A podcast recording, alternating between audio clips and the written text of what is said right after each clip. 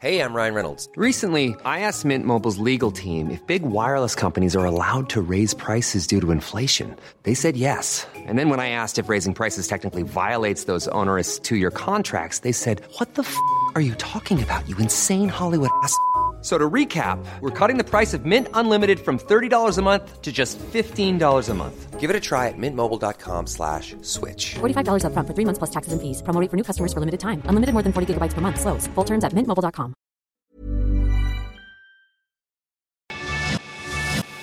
Te lo cuento, te lo cuento. Tu dosis diaria de noticias. Muy buenos días, aquí te traemos tu dosis diaria de noticias para que comiences la semana con todo. Rusia lanzó un nuevo ataque al puerto ucraniano de Odessa.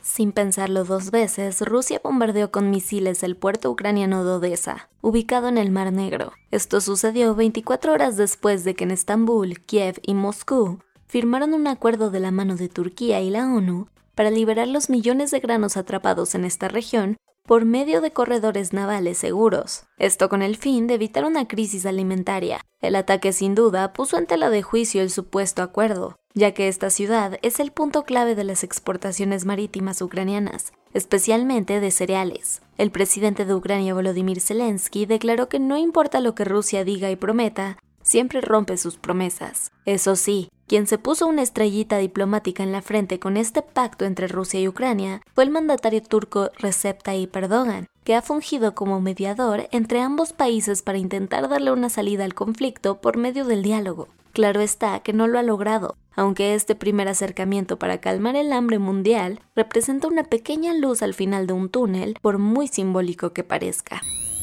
La OMS declaró la propagación de la viruela del mono como una emergencia sanitaria internacional. Este sábado, un comité de personas expertas de este organismo se reunió para poner en la balanza la situación, y al final, pese a que no hubo un consenso, el director Tedros Adhanom Ghebreyesus tomó la batuta para decretar el estado de alarma, y es que hasta la fecha se han reportado más de 16.500 casos en 75 países. Ojo, porque esta declaración no es poca cosa, ya que solamente hay dos enfermedades en la actualidad que han sido reconocidas con esta mención, el COVID-19 y ahora la viruela del mono.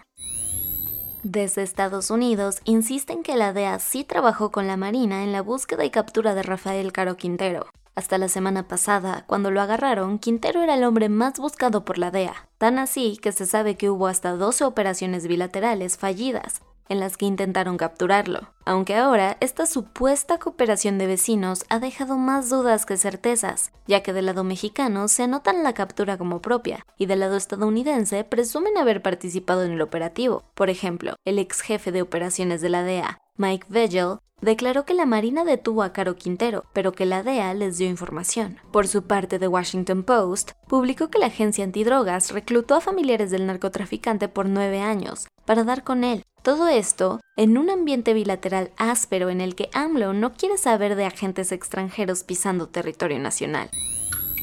Vámonos a los cuentos cortos. Una nueva balacera se registró en el corazón turístico de Playa del Carmen, Quintana Roo espantando a todas las personas que visitan este punto del Caribe mexicano. Según las autoridades, el tiroteo se dio entre las calles 1 y 14, justo sobre la famosa Quinta Avenida. Al momento se reportaron tres personas heridas de bala que se encuentran fuera de peligro. Por su parte, la policía detuvo a siete sujetos que presuntamente estuvieron implicados, a quienes le decomisaron armas y marihuana.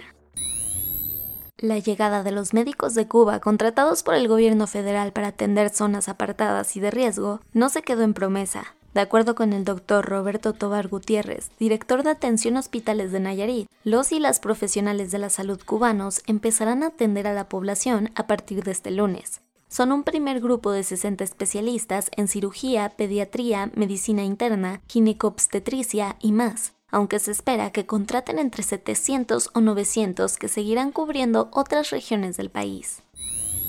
Los cielos de Japón se pintaron de negro después de que el volcán Sakurajima entrara en erupción. El miedo fue tal que la agencia meteorológica activó la alerta volcánica, que empezó en el nivel 3 y terminó en el nivel 5, el más alto de todos. Al momento de la explosión, cenizas e incluso piedras volcánicas salieron volando y cayeron a la redonda, es por esto que las autoridades pidieron a quienes habitan en poblados cercanos que tuvieran mucha precaución, principalmente a aquellos residentes a menos de 2 kilómetros. Afortunadamente no hay reportes de daños o víctimas.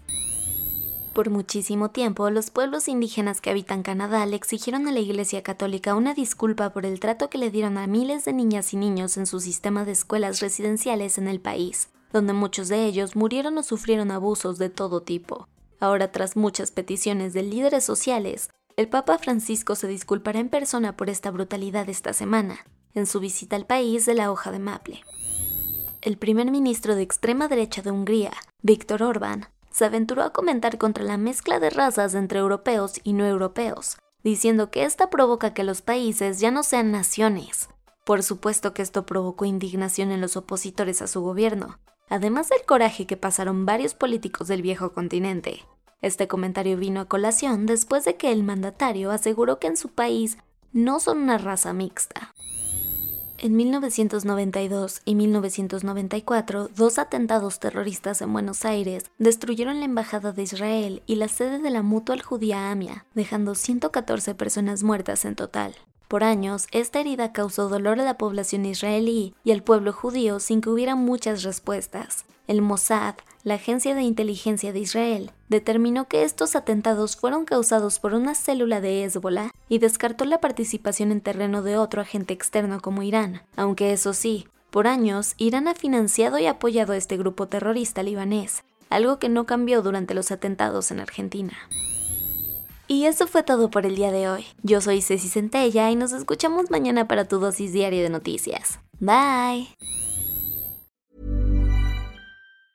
Hey, folks, I'm Mark Marin from the WTF Podcast, and this episode is brought to you by Kleenex Ultra Soft Tissues, your ally to help tackle your allergy symptoms this season. I love the change of seasons, but nobody loves pollen and all those other things floating in the air that make you sneeze during this nice weather. Kleenex Ultra Soft Tissues are hypoallergenic and allergist approved, so fight back against watery eyes and runny noses without worrying about irritating your skin. For this allergy season, grab Kleenex and face allergies head on.